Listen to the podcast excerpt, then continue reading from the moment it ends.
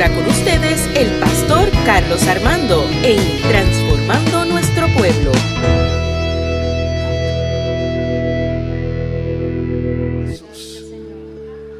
Aleluya. Gracias por tu presencia, Señor. Gracias porque podemos en nuestra debilidad sentir tu fuerza. Porque tú venciste en la cruz. Somos más que vencedores, Señor. Porque tú venciste en la muerte. Somos más que vencedores en el nombre de Jesús. Da conmigo amén, amén y amén. Aleluya. Qué hermosa presencia del Señor, iglesia, amén. ¿Cuántos están contentos en esta mañana? A mí si me pican por la mitad Jesús. Si me pican por la mitad hay dos pastores contentos. ¿Usted sabe qué es eso? Que a ti te pique por la mitad y hayan dos, dos contentos por ahí. La única que se va a quejar es mi esposa, porque con uno basta, dice ella.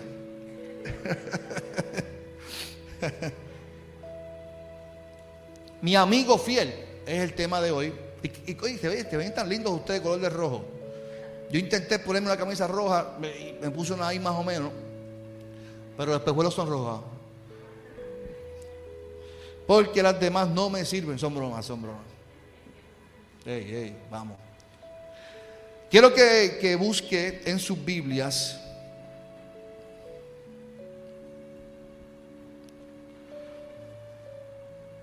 No busque en sus Biblias porque voy a hablar de, si puede, se puede sentar.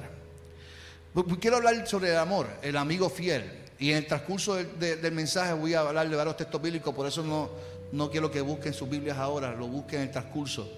Porque cuando hablamos de, del Día del Amor, de la amistad, y hablamos que Jesús es nuestro amigo fiel, o afirmamos que es nuestro amigo fiel, eh, es importante en esta mañana que nosotros podamos entender que el ministerio de Jesús como maestro y como voz de Dios era afirmar ese centro o, ese principio del amor, la importancia de amar y la importancia de la amistad como parte de un principio del reino de Dios. Es, imposible, es imposible que se hablara otra cosa que no sea el amor y más él que era el ejemplo vivo de lo que era el amor de Dios. Él solo sabía que el ser humano necesitaba afecto. Necesitamos ser amados. Lo hablamos hace poco en la teoría de Abraham Maslow, que el ser humano tiene la necesidad de ser amado. Es una necesidad. ¿Sabe? Usted se levanta por la mañana y usted tiene una necesidad como ser humano de ser amado. Y que si usted dice buenos días, que te respondan. Que usted abrace y, que, y, sea abrazado. Así que es una necesidad y Jesús lo sabe. Pero, ya conmigo, pero, la realidad es que también el ser humano se desvía por los deseos engañosos del corazón.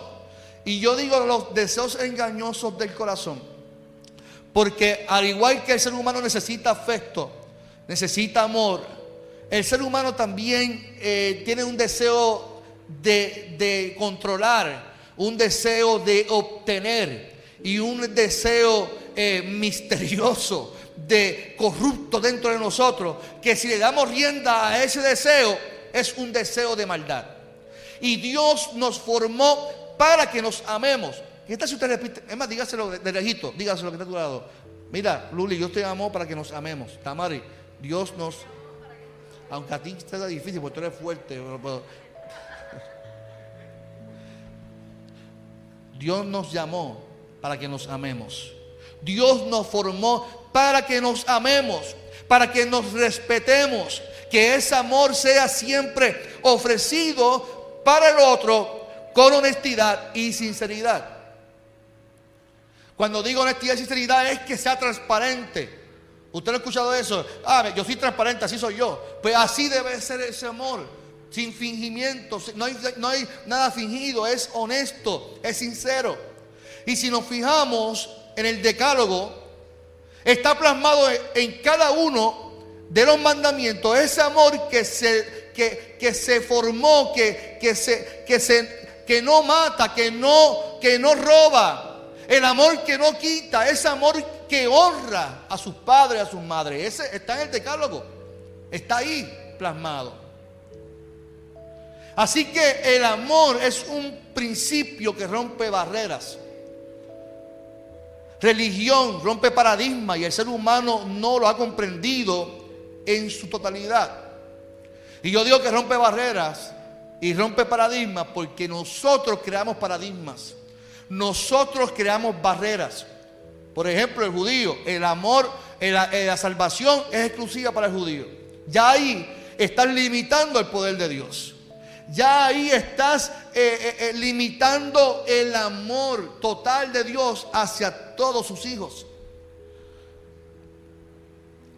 El mundo, o sea, el ser humano, ha convertido todo y dividido todo a lo individual. Por ejemplo, mire, a mí me gusta el baloncesto.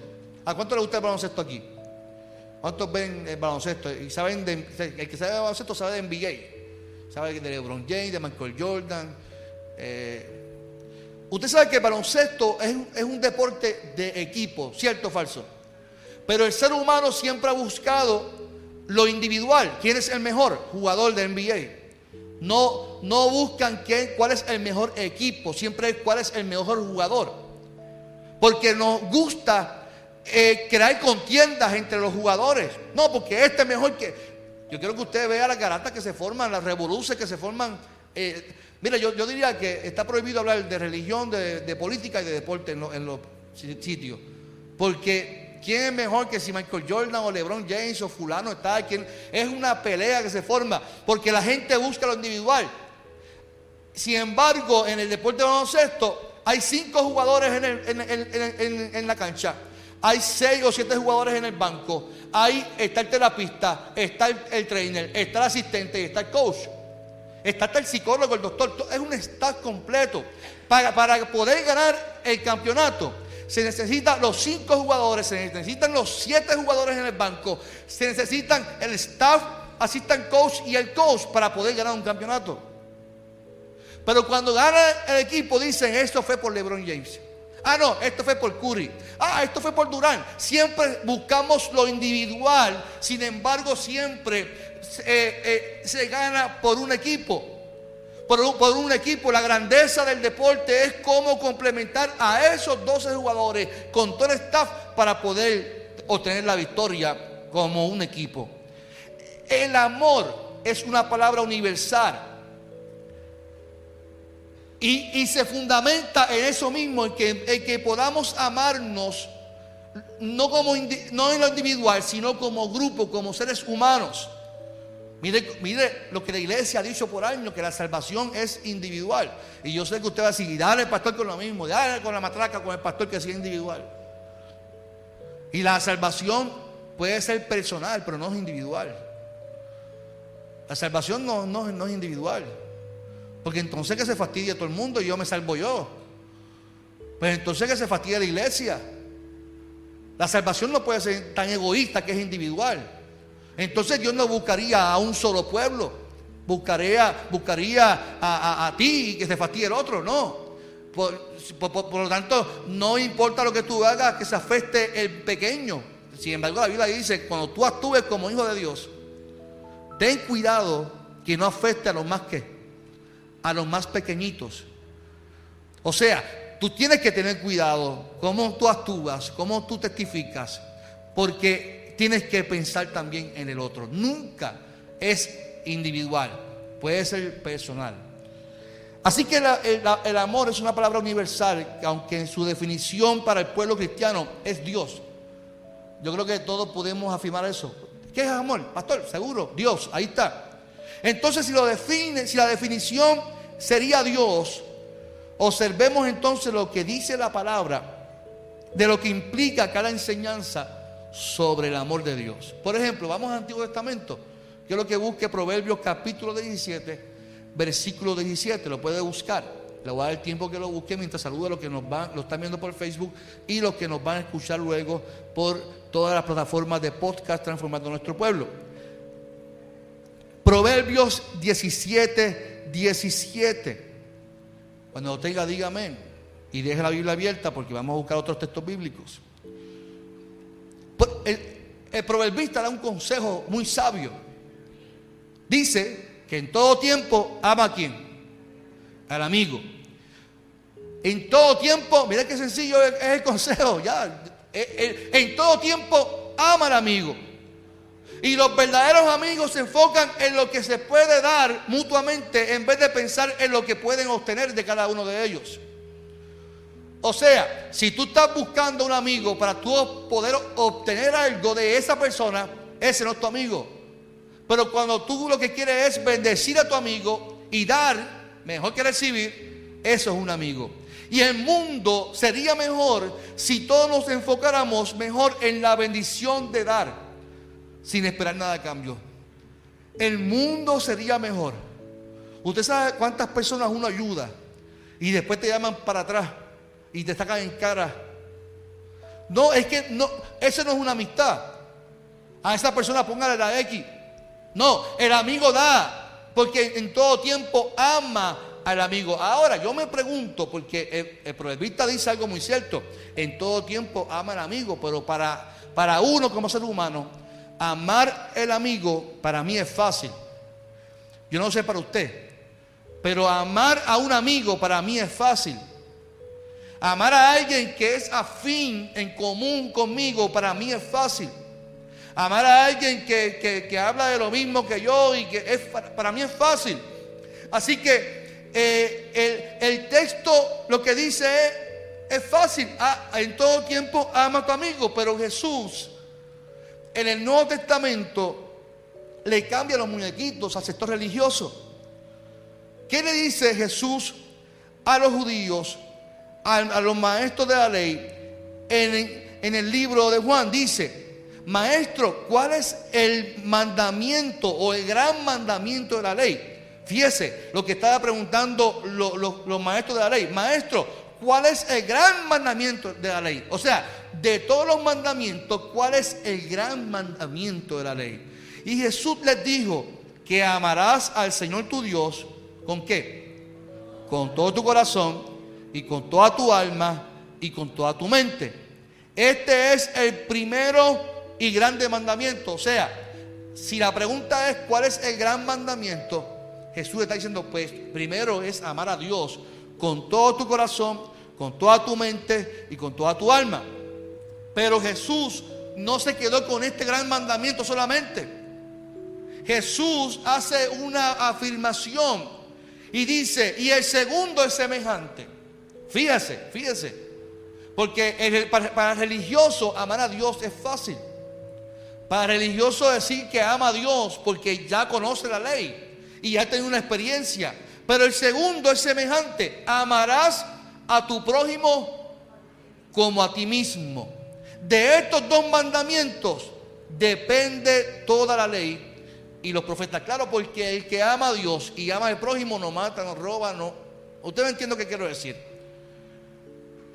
Así que note que la pregunta se fundamenta que entre los mandamientos había uno que tenía mucho peso tenía mucho peso, pero Jesús le responde no tan solo eh, diciéndole el primer gran mandamiento, sino que los confronta, los confronta entre, entre sus actitudes como religiosos.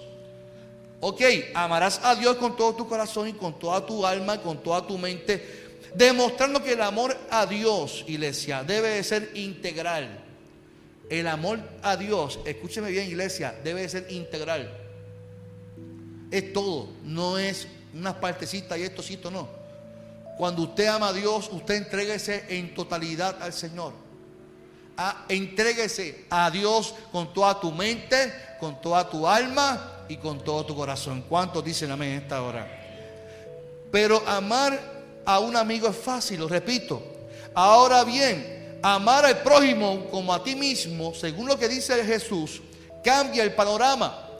Porque el prójimo en la antigüedad era el vecino, era el que pensaba igual, que era como tu hermano. Pero para Jesús no.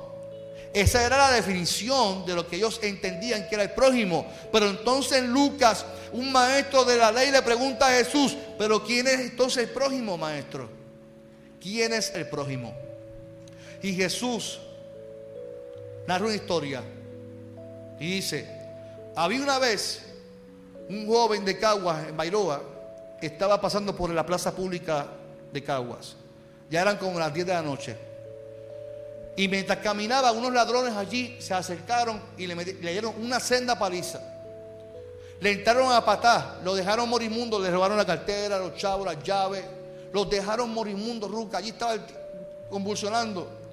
Y pasó un sacerdote, pasó un pastor y mientras pasaba, dice Jesús, lo miró morimundo y siguió de largo. Luego dice Jesús en la historia que pasó uno cantando, yo tengo un gozo en mi alma. Era líder del grupo de oración de la iglesia donde pertenecía, allí en Cagua. Y lo miró, dice Jesús, y lo miró morimundo y siguió su camino. Pero vino uno, uno, le voy a poner un título a este. Vino uno Posiblemente usted se va a enfadar conmigo, pero vino un homosexual y lo miró y dijo, caramba, lo levantó, le curó las heridas, Sheila, lo vendó y lo llevó a un hotel allí en, ¿cómo se llama? El Fort Point. Lo llevó al Fort Point, lo llevó allí, le, pagó la habitación y cuando se fue le dijo a él, él de abajo, que está el que te atiende cuando tú llegas en el lobby, le digo, mira, en el 401 allí está un muchacho que me encontré tirado, le pagué ya el hospedaje, te voy a dejar este dinero, si hace falta más, tú me llamas porque yo vengo por él mañana para bendecirlo. Entonces, los maestros de la ley, Jesús le pregunta, ¿cuál de estos es el prójimo? Y los maestros de la ley dijeron, el que los levantó y le curó. ¿Por qué yo menciono homosexual? Y la, realidad es que Jesús menciona a un samaritano. Porque para el judío, el samaritano era un gentil que no merecía nada. Era un inmundo. No merece, era una persona. Un samaritano con un judío no mezclaban. Entonces, ¿cómo Jesús en la historia mete a un samaritano para decirle que un sacerdote pasó, religioso, pasó un levita cantando corito y no lo ayudó, que era lo que se supone, los que obraran en misericordia y amor. Sin embargo, este samaritano, que no supuestamente conoce o sirve al mismo Dios, porque aquí es el problema, que el problema es que el samaritano no sirve al mismo Dios que el judío. Y como no sirve y adora al mismo Dios, pues ya no merece salvación a menos que se judaice. Y Jesús le dice, muy bien dicho, el samaritano es el prójimo. Amar, amar a gente como el samaritano, como el homosexual, como el adicto, como aquel que nosotros pensamos que no merece salvación, a menos que se arrepienta, pues a ese hay que amar. Ay, pastor, eso no es palabra de Dios. Bueno, pues eso es asunto de usted no es mío. Porque el texto me afirma a mí que amar a mi amigo es fácil. Pero amar al que piensa distinto a mí. Amar al que me saca por techo. Amar al que piensa distinto, al que, al que me hizo, me hace la vida imposible al jefe que me hace la vida imposible, al vecino que me, que me corta el patio a las 6 de la mañana un domingo. Amar al que me pone la música de Bad que yo no quiero escuchar al lado de mi casa. Estamos bien, estamos bien. Yo no quiero saber tú estás bien. Baja el bendito volumen.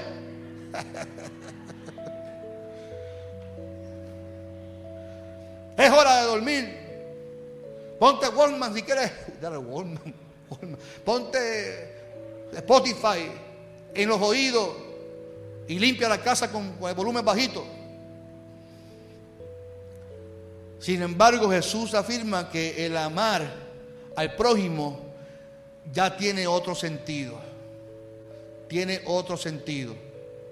Yo creo que es el, pie de, de Luis, Juan Carlos. El pie de Luis.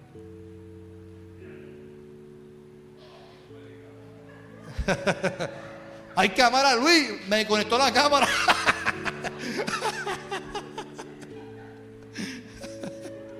Hermano, todos los que no están viendo, eh, Luis es el culpable de que usted no está viendo lo mismo. Búsquelo en Facebook, Luis A. García. Es hoy Él es nuestro prójimo. Así que Jesús en su enseñanza lo enseña constantemente, le dice a sus discípulos que la única manera que ellos pueden dar testimonio es amándose, amándose iglesia. Fíjese, ya no es tan solo amar al prójimo, es que que se amen los unos a los otros. Usted sabe que los discípulos cuando Jesús los llama, era una pelea constante porque diferían, cada uno es normal. Usted y yo nos podemos amar. Estemos conviviendo una semana juntos para que usted vea. Convivamos una semana juntos. Usted va a decir, ay, este pastor, qué simpático es. Ay, este pastor, viva conmigo una semana para usted, usted me va a botar de su casa. La única que me soporta es mi esposa. Y mi hija, que me ama con ese amor de, que yo... Y Jesús le dice a sus discípulos que la única manera que la gente conocerán que son sus discípulos, la única, no, no explica otra cosa, dice, la única manera es que ustedes se amen los unos a los otros. O sea, que la gente cuando vea a los discípulos con, sus diferencias de personalidades, con sus diferencias de actitudes, pero que conviven y comparten y son fines y son afines, la gente va a decir, caramba, esta gente realmente son seguidores de Jesús. Porque la única manera de que sean, son testimonios vivos de Dios es que se amen. ¿Cómo lo dice eh, eh, Juan capítulo 13, versículo 34? Un mandamiento nuevo ámense unos a qué? A otros. Ustedes deben amarse de la misma manera que yo los amo. Y ya se tiene un peso grandísimo. Porque amar como Jesús nos ama tiene un peso grande. Y el versículo 35 dice, si se aman de verdad, entonces todos sabrán que ustedes son mis seguidores. Oye, escucha bien. Nosotros podemos, y perdone mi expresión, nos podemos matar predicando con nuestros labios. Nos podemos matar y decirle a la gente, busque de Dios, ámense los unos a los otros, porque Cristo vive, aleluya, Él nos va a dar la victoria. Nos podemos matar todos los días diciendo eso. Pero a la hora que yo salga por esta puerta y por esta puerta y no dé testimonio de ese amor de Dios con mi prójimo, no estoy testificando que soy un seguidor de Cristo. Escucha el peso que tiene esto amar, a, amar y, demostrar que soy un seguidor de Cristo es amar y servir al que piense distinto, al que me, ha hecho daño, al que me explotó la goma, al que me, insultó en el camino, al que me habló malo por el camino, al que me chocó el carro, al que a ese hay que amar. Por lo tanto, Jesús dice que tienen que amarse como Él los amó. Y, es ver a Jesús como modelo a seguir, como un amigo fiel. Ya Jesús no, entonces no iba a hablar por hablar, iba a vivir su testimonio de vida. Por lo tanto dice que tienen que amarles como yo los he amado. O sea que ante la diversidad entre los gentiles y los judíos y este pensamiento divisor, Jesús les modeló. Habló con la samaritana, abrazó al leproso, hizo cosas que para el sector religioso era imposible, porque ellos habían dividido, habían etiquetado a las personas. Y qué malo y qué feo es que la iglesia pueda etiquetar personas. Les voy a dar un modelo tan sencillo.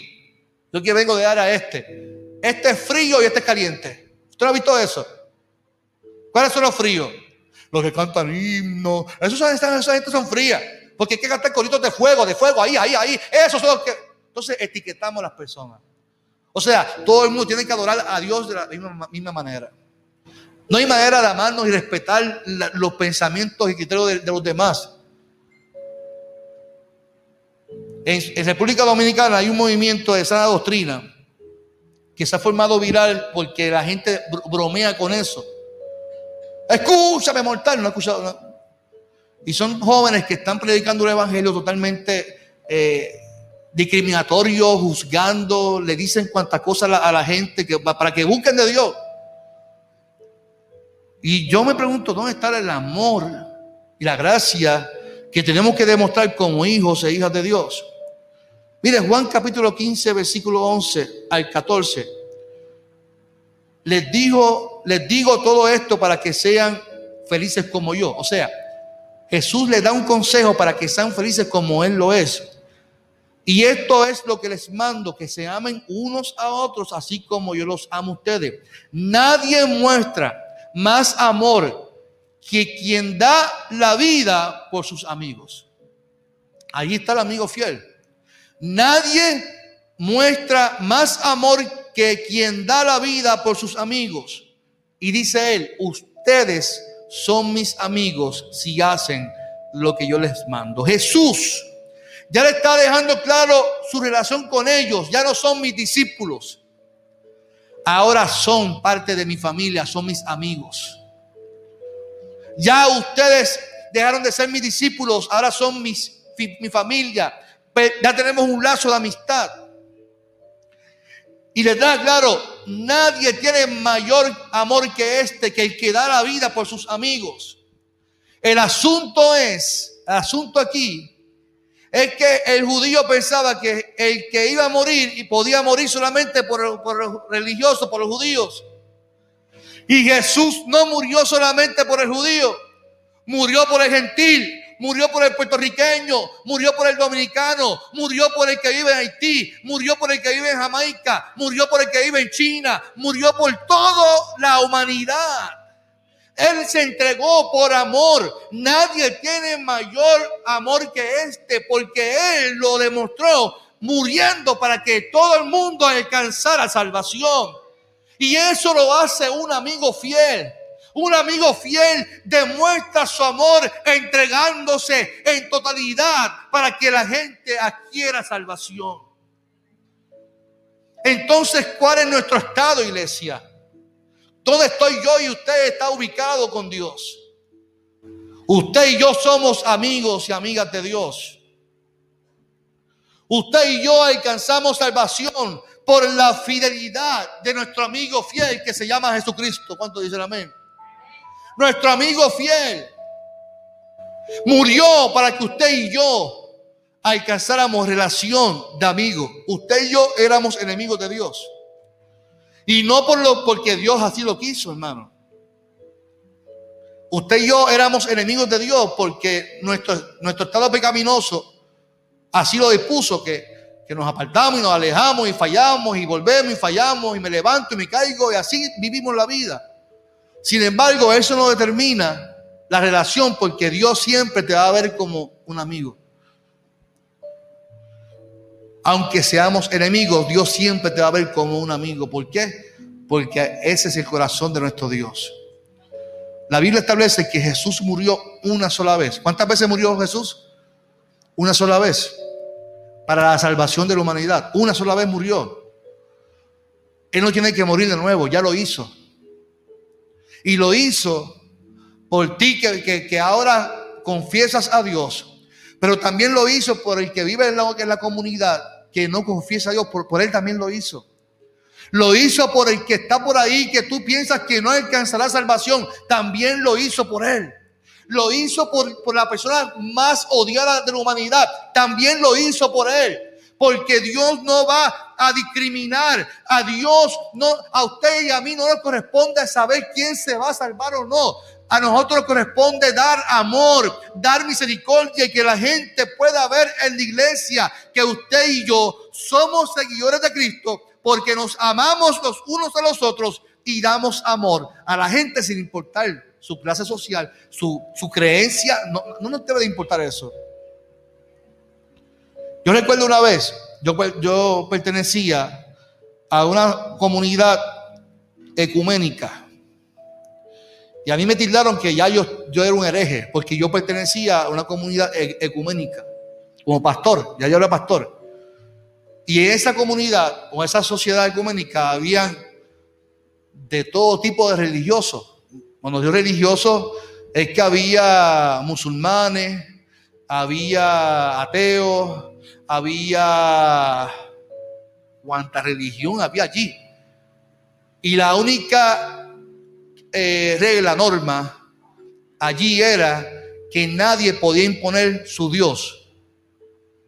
Nadie podía imponer su Dios. Lo que queríamos tratar era la paz en nuestra sociedad. Eso era lo que se iba a tratar en el punto allí en la mesa. No era qué, qué Dios era mejor o cuál Dios era real. Allí lo que se iba a tratar era cómo como religiosos podíamos promover la paz en la sociedad. Y sin embargo la iglesia me tildó, me tildó de hereje porque yo pertenecía a un grupo de religiosos que querían buscar la paz. Mira qué ironía. Pero no es la iglesia que tiene que buscar la paz. Sin importar si tú crees en Dios o no crees en Dios, lo importante es que la gente adquiera la paz. Ah, Dios se encargará de que la gente conozca de Dios. Hoy muy repito, esto no es impuesto por la iglesia. O Jesús le dijo, vayan y, pongan a la gente y díganle que si no se arrepiente se van para el infierno, para las mismas pailas del infierno. Dígaselo a la gente, dígaselo. Díganle que si no se arrepiente se van a perder en el infierno. ¿Dónde dice eso? Búscamelo. Yo quiero que usted me lo, encuentre y me lo restregue en la cara. Pastor, aquí lo dice.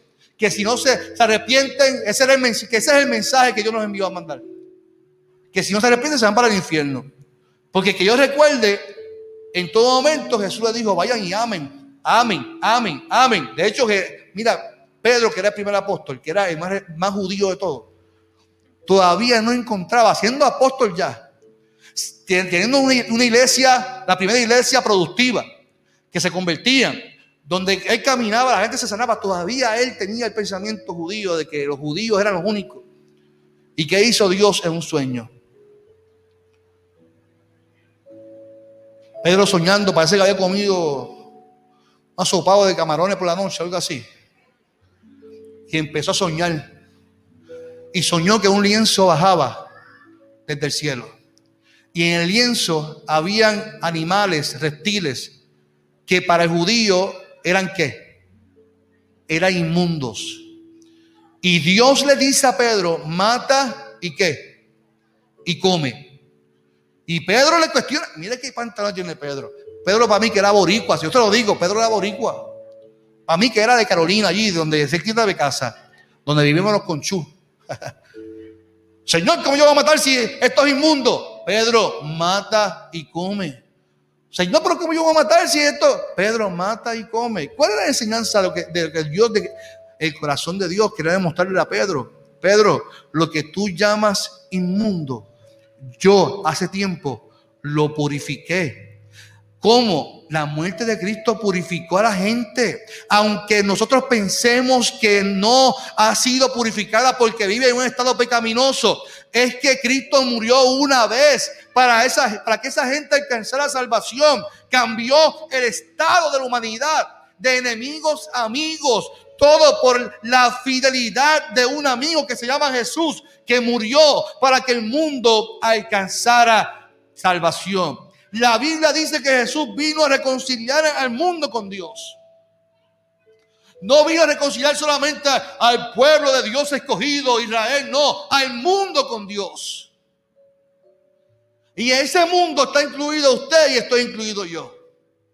Está incluido mis hijos, la generación mía, la, su generación, sus abuelos, sus nietos y los que vienen de camino. Todos están incluidos en la salvación porque uno murió para que todos alcanzaran salvación.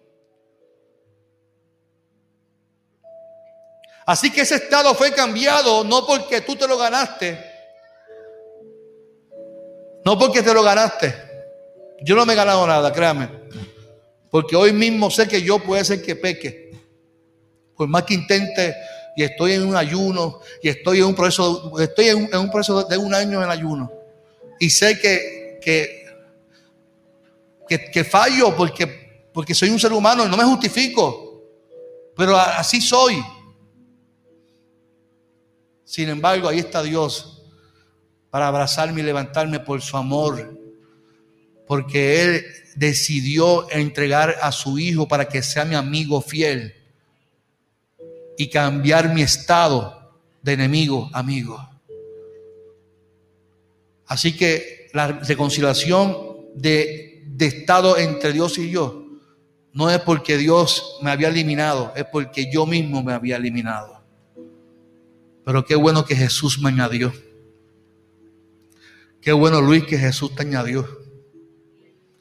Y qué bueno que en tus luchas ya Jesús te añadió y te abraza y te va la victoria en el nombre del Señor. Qué bueno que nos podemos sentir añadidos por el amor de Dios. Dios nos ama con amor eterno, es nuestro amigo fiel. Dios nos ama con amor eterno y ama al que usted piense que no debe de amar. Dios no complace nuestros caprichos. Dios no concede caprichos de nosotros, de quién debe, de quién no.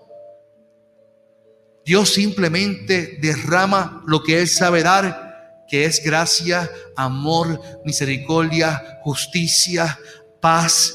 Eso es lo que derrama Dios sobre la humanidad para que el mundo conozca a ese amigo fiel que se llama Jesucristo.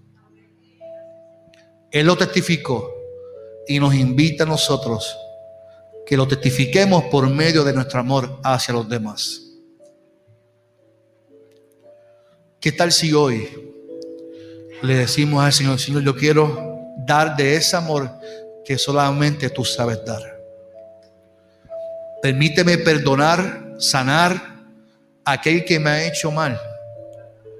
Ir y perdonarlo y amarlo, aunque no se lo merezca. ¿Sabes por qué? Porque tú no te merecías la salvación y Dios te la dio.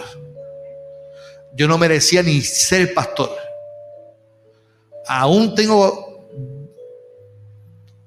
tantos años en el ministerio y aún yo digo, Dios mío, ¿cómo tú te atreviste a escogerme a mí? Siendo un sinvergüenza. Pero es por gracia, hermanos. Yo no merezco estar aquí. Yo no merezco ni, ni hablar frente a ustedes. Si yo creo que yo me lo merezco, yo no me merezco esto. Para mí es un privilegio. Y es un privilegio, es algo que Dios te da por gracia. No es porque yo me fui a estudiar y porque yo, no, yo no quiero ser pastor. No me, no me consideraba capaz. Pero qué bueno que la gracia de Dios nos llama y nos abraza y derrama su amor. Entonces, como yo, si siendo un pecador, Dios me amó, me abrazó, me llamó, ¿cómo yo puedo mirar a la gente con odio? Si siendo un pecador, Dios me llamó y me amó. Entonces yo miro a, la gente que se siente triste porque la iglesia los desprecia, porque la iglesia los margina, porque si diezman o no diezman, si dan y si no dan, y porque son pecadores, o porque son esto, porque son lo otro, o porque, porque moralmente, porque... Entonces, ¿cómo, cómo, ¿cuándo es que damos amor a la gente, aunque no se lo merezcan? ¿Cuándo es que amamos y testificamos ese amor para que la gente conozca que somos hijos y somos seguidores de Jesús? Porque de la única manera que la gente va a conocer que usted es un seguidor de Jesús es que usted dé amor, aunque las otras personas no se lo merezcan. Yo te invito a que cierres tus ojos en esta mañana. Reflexione en, esta, en este mensaje. Reflexione en lo que estamos diciendo en esta hora.